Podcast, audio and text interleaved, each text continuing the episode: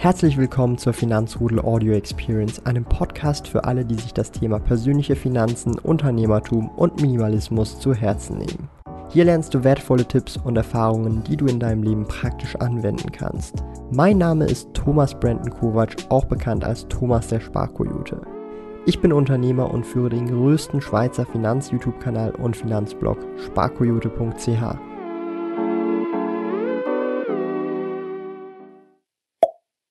Heute möchte ich über das Buy and Hold Investing sprechen und ob Aktienverkaufen in diese Strategie reinpasst, weil ich habe drei Aktien aus meinem Portfolio abgestoßen und dafür eine Apple-Position aufgebaut. Das heißt, ich habe da drei Unternehmen aus meinem Depot geschmissen und das Geld, was da frei geworden ist, das Kapital in die Apple-Aktie gesteckt.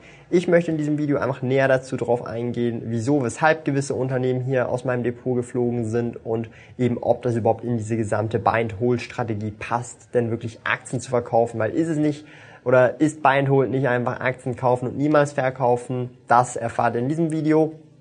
Und an dieser Stelle schreibt doch auch gerne rein in die Kommentare, ob ihr dem Buy and Hold Investing treu seid. Also ich habe mich von drei Unternehmen tatsächlich getrennt. Ich habe diese Situation genutzt, um wirklich auch mal klar Schiff zu machen und sozusagen mir eingestehen zu müssen, hey, ich habe da einige Fehler gemacht bei einigen Unternehmen oder Fehleinschätzungen und da habe ich tatsächlich jetzt auch Verluste realisiert. Ja? Und das kommt, glaube ich, oder äh, kommt jetzt vielleicht auch so ein bisschen, wie soll ich sagen, komisch rüber, aber es ist eigentlich sehr normal, dass man als Investor sicherlich auch mal hier und da Fehler macht und Fehlinvestments tätigt, aber Eben, fangen wir direkt erstmal an. Also die erste Position, die ich veräußert habe, ist jetzt nicht was groß nennenswertes. Es handelt sich einfach um die Swatch Group, die große Aktie, die Inhaberaktie. Die habe ich ja, ähm, muss ich ganz ehrlich zugestehen, aus Versehen gekauft, ähm, weil ich nicht gecheckt habe, dass die große Aktie die Inhaberaktie ist und die kleine die Namensaktie. Ich habe da einfach nur schnell, schnell gemacht und äh, nicht großartig richtig recherchiert und habe da einfach aus Versehen die falsche Aktie gekauft. Die habe ich dann mittlerweile jetzt eben abgestoßen mit etwas Verlust. Es waren, glaube ich, 60, 70 Franken Verlust. Also nicht der Rede jetzt wert bei diesem. Es war ja auch nie wirklich ein Investment, sondern eher eine Spielerei, weil ich die Uhr wollte und ich habe dann erfahren, dass man dann nicht die Inhaberaktie haben sollte, sondern lieber die Namensaktie. Darum, das war einfach ein Fehler meiner Seite her, den ich jetzt bereinigt habe. Aber das sind so die, ich sage jetzt mal, die unwichtige Position, die eigentlich nicht nennenswert ist. Aber das war jetzt eine der drei Aktien. Ähm, ein weiteres Unternehmen, von dem ich mich getrennt habe, äh, ist tatsächlich ein Unternehmen, das ist mein erstes Investment gewesen und zwar ist das das Unternehmen MobileZone. Das ist hier in der Schweiz ein äh, Einzelhändler, Detailhändler, ähm, der vor allem äh, im Smartphone-Bereich, Mobile Devices-Bereich tätig ist und auch ähm, unter Vertrag, ähm, also Handyverträge und so weiter, Mobilfunkverträge von den gängigen Anbietern, Salt, Swisscom, Sunrise und so weiter anbietet. Und da muss ich ehrlich sagen, das ist wirklich mein allererstes Investment gewesen. Am 9. Februar 2025, äh, 2015, ja, habe ich das damals getätigt und heute trenne ich mich jetzt von diesem Unternehmen, weil ich da einfach nicht mehr wirklich eine großartige Zukunft sehe. Ob es in Zukunft vielleicht ein Turnaround wert ist, auf jeden Fall, mein Vertrauen war jetzt nicht mehr da. Ich habe mir gedacht, hey, das Geld ist woanders besser aufgehoben. Und da musste ich mir einfach reingestehen, hey, das war jetzt ein schlechter Move, den ich gemacht habe jetzt über die Jahre. Und auch wenn ich mal zwischendurch, also auch im Peak wirklich deutliche Kursgewinne hatte, habe ich da auch nichts davon realisiert. Das bedeutet, ich habe jetzt tatsächlich Buchverluste realisiert. Und jetzt kommen wir auch wieder ein bisschen so zum Thema Buy and Hold. Wieso? Ähm, verkauft man Aktien beim Buy and Hold. Ich bin der Überzeugung, dass Buy and Hold an sich nicht irgendwie ähm, so ist, dass man Aktien kauft und sie für immer liegen lässt. Ich weiß, es gibt Leute, die diese Strategie fahren. Jetzt zum Beispiel der Tim Schäfer, der kauft Aktien und verkauft sie niemals und hat sie noch drin, bis sie pleite ist oder bis er sie äh, nicht mehr handelbar ist, whatever.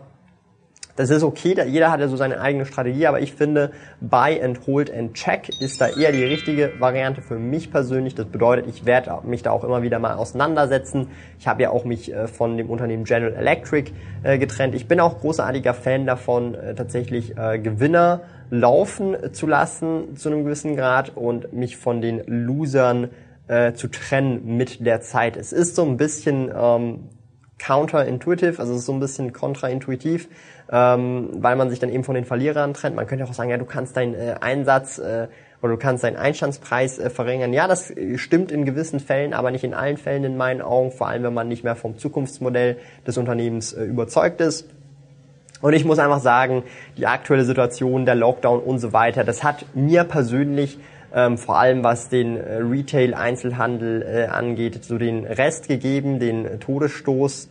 Ähm, natürlich etwas überspitzt gesagt, ähm, aber ich glaube, da wird tatsächlich noch sehr schnell sehr viel passieren, wo wir jetzt nicht so direkt äh, das auf dem Schirm haben. Darum, ich habe mich von diesem Unternehmen zum Beispiel getrennt. Ich habe da Verluste realisiert, irgendwie 1500, 1600 Franken. Also ist schon ein kleines Sümmchen, was da weg ist, aber shit happens und als Investor macht man auch mal falsche Entscheidungen. Da muss man sich das auch eingestehen können und ähm, sozusagen an dem wächst man dann auch als Investor und sieht dann auch, okay, ähm, da habe ich jetzt einen Fehler gemacht und ja, damit muss ich klarkommen, dass ich jetzt halt diesen Verlust realisiert habe.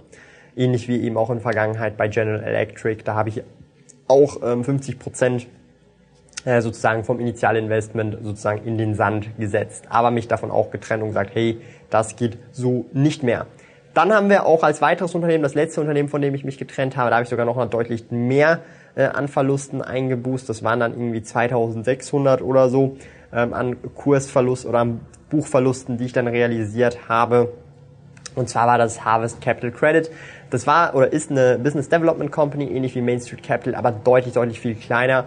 Das ist auch jetzt eher ein älteres Investment, das ich getätigt habe. Das würde ich so heute so wahrscheinlich auch nicht mehr machen. Ich meine, das Unternehmen hat aktuell einen Market Cap von 26, 27 Millionen, also unter 30 Millionen.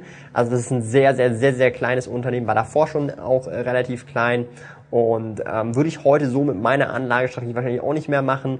Da hat man sich vielleicht auch ein bisschen locken lassen von der Dividendenrendite und so weiter. Das heißt, auch das wieder ein Learning für mich. Hey, das war auf jeden Fall ein Fehlgriff und das war auf jeden Fall ein Fehlinvestment, was ich jetzt auch damit leben muss mit diesen Verlusten, die ich jetzt auch realisiert habe und nicht mehr nur auf Papier da sind, also Buchverluste sind, sondern realisierte Verluste.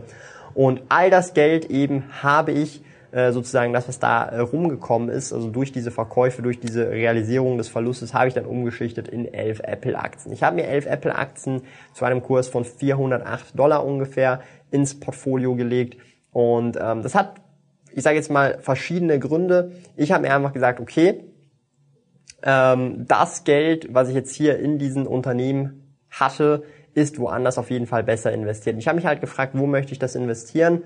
Und ich hatte tatsächlich Apple schon relativ lange auf dem Schirm und möchte da tatsächlich ähm, einfach mal etwas ausprobieren. Okay, das ist für mich einfach so ein Trial and Error.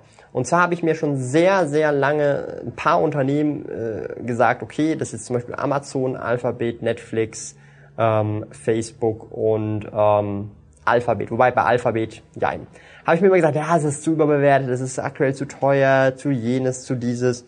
Und ich habe mir auch gesagt bei Apple immer, ich, ich habe die letzten vier Jahre oder so immer gesagt, ja, Apple ist zu teuer. Und bei Amazon dasselbe. Und ich höre auch von allen, ja, es ist aktuell zu teuer, zu teuer, zu teuer. Ich habe von, ich höre von fast niemandem, ja, von niemandem, von keinem anderen. Also es ist jetzt, es ist unterbewertet, es ist unterbewertet. Und das ist für mich jetzt einfach mal ein Trial and Error, um zu sehen, wie sich jetzt dieses Investment tatsächlich entwickeln wird. Weil ähm, ich habe jetzt wirklich, ich habe in der Vergangenheit gesagt, es ist immer zu teuer, zu teuer, zu teuer. Und es ist jetzt immer noch zu teuer, ja. Also es ist für mich, ich finde, es ist immer noch zu teuer. Aber ich habe mir halt einfach gesagt, okay, ich habe jetzt das Geld nicht frisch genommen, sondern das ist Kapital, was einfach frei geworden ist, was schon im Depot gewesen ist. Das packe ich jetzt einfach in Apple rein. Dazu hinzu kommt natürlich noch der Aktiensplit, wobei der Aktiensplit nicht wirklich was ändert. Die Aktie wird nur optisch günstiger. Ähm, an den Fundamentalwerten des Unternehmens ändert sich nichts durch einen Aktiensplit, ja. Ähm, also das ist jetzt nicht wirklich, ähm, also das ist jetzt nicht, dass das Unternehmen dann deswegen teurer wird oder so, sondern es wird einfach attraktiver für kleinere Anleger, weil der Kurs halt einfach optisch günstiger ist. Ja. Das bedeutet in meinen Augen ähm, habe ich jetzt das erste Mal wieder dieses Jahr tatsächlich äh, auch wieder Aktien äh, in diesem Stil verkauft, weil ich nicht mehr überzeugt gewesen bin von den Unternehmen und da jetzt auch Verluste mitgenommen habe. Und ich denke, das ist für viele Investoren tatsächlich schwer, sich von Unternehmen zu trennen, die tatsächlich auch starke Minus sind, wenn man sich denkt, ja, der Turnaround kommt noch und so weiter. Ähm, aber muss sich auch, glaube ich, eingestehen, vielleicht kommt er auch nicht und vielleicht hat man einfach falsch gelegen und möchte man das Geld dann auch komplett ähm, ja, ver verseichen lassen oder komplett verlieren, so gesehen, also weil es halt ein Totalverlust wird, weil das Unternehmen Konkurs geht, bankrott geht, whatever. Und ich habe mir einfach gesagt, nee, das möchte ich nicht. Ich möchte mich halt von Unternehmen trennen. Ich möchte mich von den Krücken trennen, von den Rohrkrepieren, nenne ich sie jetzt mal im Aktienportfolio und das Geld lieber in Unternehmen stecken, wo ich dann auch mehr Vertrauen habe oder auch denke, hey, da ist deutlich mehr Potenzial da. Und ich glaube, da braucht es als Investor auch ähm, etwas äh, Einsicht, dass man sich auch zugestehen kann, okay, ich habe jetzt auch Fehler gemacht äh, oder ich habe Fehlentscheidungen getroffen bei meinen Investments und muss jetzt mit diesen Verlusten klarkommen. Und ich weiß, es fällt auch mir schwer, es fällt wahrscheinlich fast allen Investoren schwer, die jetzt erst gerade auch anfangen, aber manchmal muss man einfach auch mal die Reißleine ziehen und sich eingestehen, hey, das war ein Fehler, das war ein Fehlinvestment, es geht weiter, das Geld kann man woanders vielleicht besser anlegen. Also Stichwort Opportunitätskosten. Mich würde jetzt an dieser Stelle interessieren, wie handhabt ihr das, vor allem wenn ihr Buy and Hold betreibt? Ja?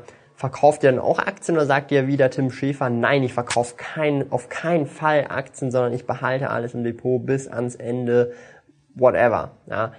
Das würde mich extrem interessieren. Ich persönlich trenne mich oder versuche mich dann jeweils von Verlierern zu trennen, als dass ich mich von ähm, gut laufenden Unternehmen trenne aber vielleicht äh, erweist sich das ja auch was, was Falsches an, wer weiß das schon, das werde ich ja dann sehen in Zukunft.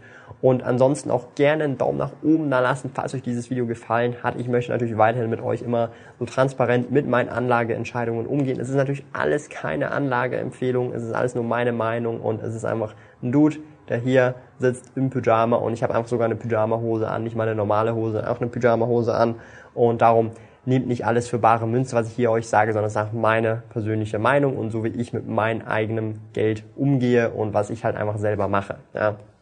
Soll jetzt hier niemand irgendwie einfach nachmachen, weil ich irgendwelche Dinge äh, mache, weil ich in Apple investiere, weil ich gewisse Aktien verkaufe oder whatever. Das empfehle ich niemandem, da einfach was nachzumachen, weil dann könnt ihr auch gleich einen Würfel nehmen oder dann würfeln und dann denken, oh, die 6, die 6, die 6 hat diese Bedeutung. Darum am besten einfach selber entscheiden und eigene Entscheidungen treffen.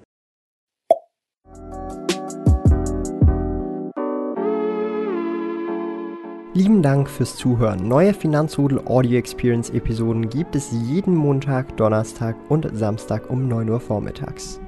Trete außerdem dem exklusiven Finanzrudel Community Club bei finanzrudel.ch/club und tausche dich mit tausenden Gleichgesinnten im Finanzrudel aus. Mehr über mich und meine Reise erfährst du auf meinem Blog www.sparkoyote.ch.